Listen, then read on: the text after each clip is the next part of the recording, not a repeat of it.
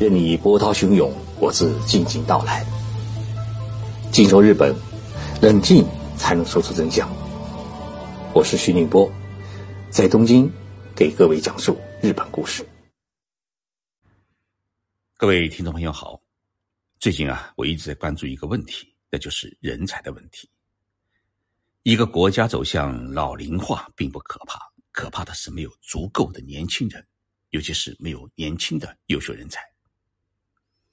美国之所以能够持续发展，尤其在科技领域里面啊，一直能够领先世界，它最大的优势是能够每年吸引来自世界各地的大批的最优秀的年轻人，包括我们北大和清华毕业的学子。美国为这些优秀的年轻人提供学习、工作和创业的机会，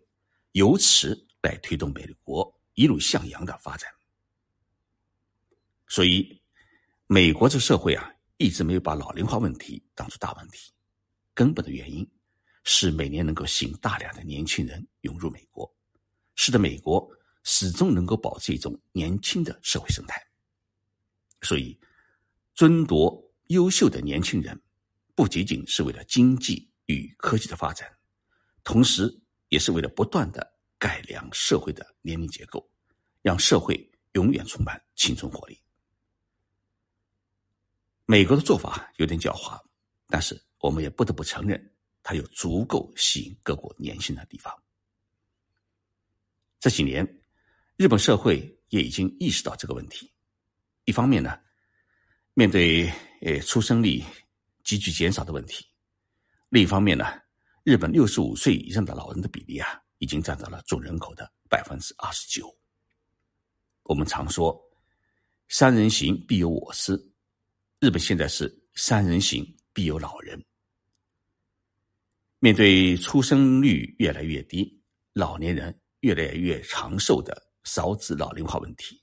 日本政府呢把它称之为“国难”，也就是国难当头。在彷徨了几年之后呢，最近日本政府终于开始推出了一项大胆的特殊人才的招募计划。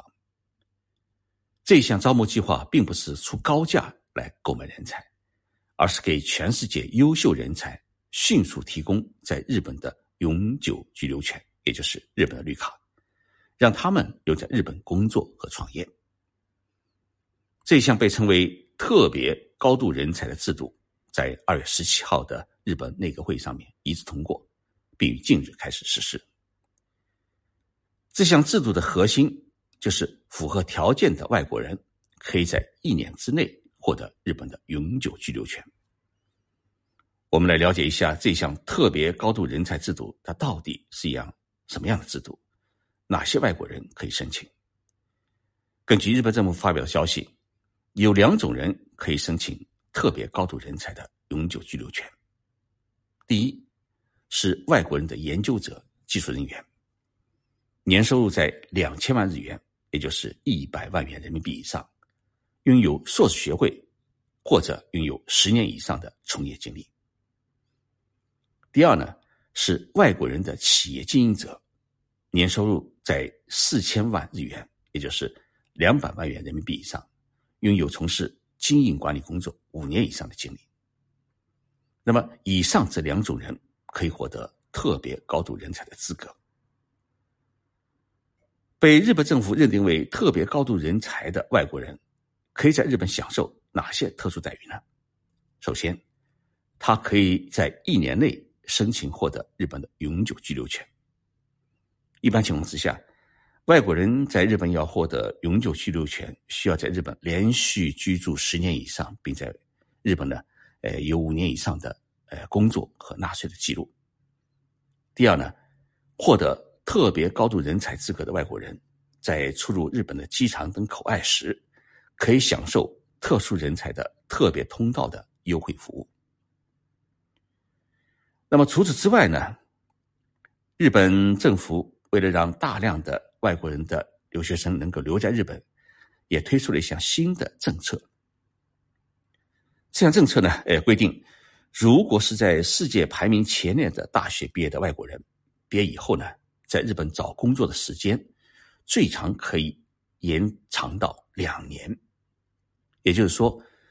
在东京大学、京都大学、东北大学、东京工业大学这些国立大学，还有在早稻田大学、庆应大学等日本著名的私立大学毕业的外国留学生，毕业以后呢，原来只允许有一年的时间可以在日本呢继续找工作，那么现在找工作的时间呢可以延长到两年，也就是让你留在日本找到工作为止。防止日本自己名校毕业出来的外国人的年轻人才流失，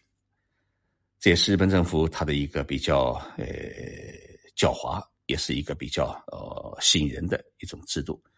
就是自己培养出来的外国人啊，你不能让他轻易回国了，尽量留在日本，无论是工作也好，创业也好，我提供时间和提供机会。日本政府之所以要制定这么一项高度。特别人才制度，一方面呢是要吸引全世界的优秀人才来帮助日本发展未来的产业和经济，支撑日本社会的持续发展，占据世界技术研发的高地。同时呢，更为重要的是，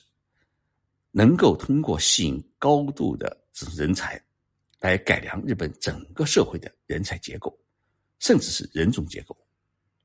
日本政府也想借此吸引更多的国际企业。能够把亚洲总部放在日本，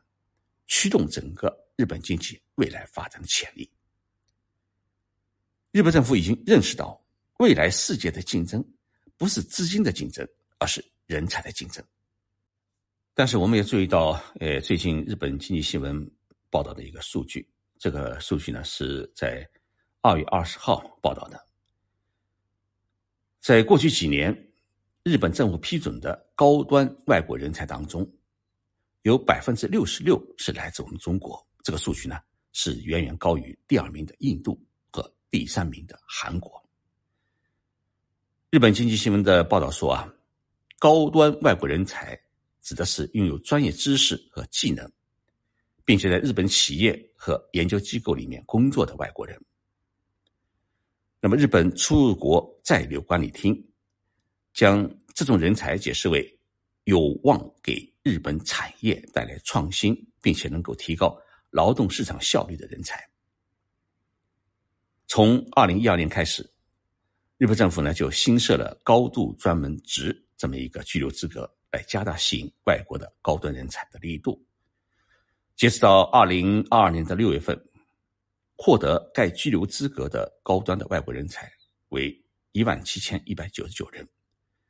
虽然这个数字啊，呃，只占到日本居留的外国人总数的百分之零点六，但是因为这些高端外国人才大多数是年轻人，这一群体的出现，毫无疑问啊，将会为日本的科技发展提供新的力量。那么统计显示，截止到二零二一年底，获得日本政府高度专门人才资格的人当中，来自我们中国的占到了百分之六十六。来自印度的占到了百分之六，来自韩国的只占到百分之四。那么这个数据显示，我们中国高端人才流失日本的还是比较多。当然，大多数还是原来在日本留学、获得了博士、硕士学位的年轻人。每个人呢，在选择自己的专业发展优势和生活环境时，做出了自己的选择和判断，这个是呃无可非议的。但是呢，我们也同时注意到。每年有大批的中国留学生学成归国，因为中国的发展机会很多，有些岗位的待遇比日本和美国还要好。日本目前在吸引外国人才的过程当中，也遇到了许多的问题，其中一个比较突出的问题是收入水平低下的问题。二零二二年的调查结果显示，日本 IT 行业的从业人员的平均年收入大约为。五百三十八万日元，哎，如果按照人民币计算的话，呃，也是二十七万元人民币左右。这个数字呢，仅仅为美国的一半。与我们中国的一些高端的 IT 企业相比，这工资也是比较低的。在日本，跳槽换工作的现象不是很普遍，按照职业分类的工资水平差距也不大，所以啊。为了吸引高端人才，如何缩小日本与国外的收入水平的差距，对日本来讲啊，也是一个比较大的问题。那么，在暂时无法改变这一种收入状况的情况之下，日本现在只能用立即给予永久居留权，也就是马上给绿卡的手段，与美国和我们中国抢高端人才。而日本政府这种抢人才的新政策之所以能够吸引我们中国人，很大的一个原因，是因为日本距离我们中国很近，从上海飞东京只要两个多小时。这个距离与北京飞海南的距离差不多，家里万一有什么事情的话，当天都可以改到家里面。其次呢，是美国打压中国，使得中国的留学生在美国的就业和逗留啊遇到了一定的限制。于是，一部分学子呢开始选择日本作为自己的留学地。客观上来说，日本的自然环境比较适合于我们亚洲人的生活和居住。在日本居住呢。即使日文不好，我们中国人汉字还是看得懂，因为这个汉字啊来自我们中国，我们是他的老祖宗，所以没有太多的违和感。最近我也收到了不少的听众朋友的咨询问题，其中一个问题是，在日本的大学读完书毕业以后啊，到底是留在日本好，还是马上回国工作好？我的建议呢，如果有可能，不妨在日本先工作几年。因为你在日本大学里面读书的时候啊，你没有真正的接触到日本社会的方方面面，尤其是在疫情三年期间，大多数呢是我在家里面上网课，所以在日本的企业里面工作一段时间，既可以增加接触日本社会的机会，更重要的是，可以了解日本企业的组织体系、运营模式、做事的方式，还有企业文化。同时，在日本企业工作过后啊，可以积累一些。日本企业的工作经验，这也是人生的一种财富。那么过几年再回国工作或者回国创业，选择好的企业、好的岗位的机会啊，可能会更多。因为我们中国的市场比日本和美国更大，自然机会也会更多。我们也注意到，